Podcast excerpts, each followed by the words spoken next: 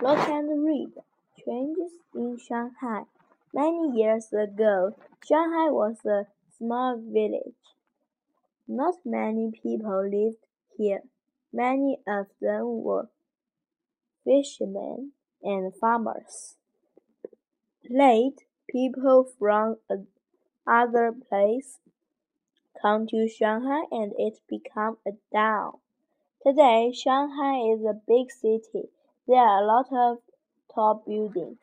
Many people live here. Some of them are from other countries. The Shanghai History Museum tells the story of Shanghai.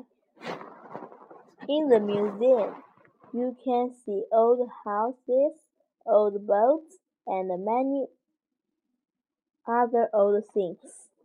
There are also a lot of photos of old Shanghai.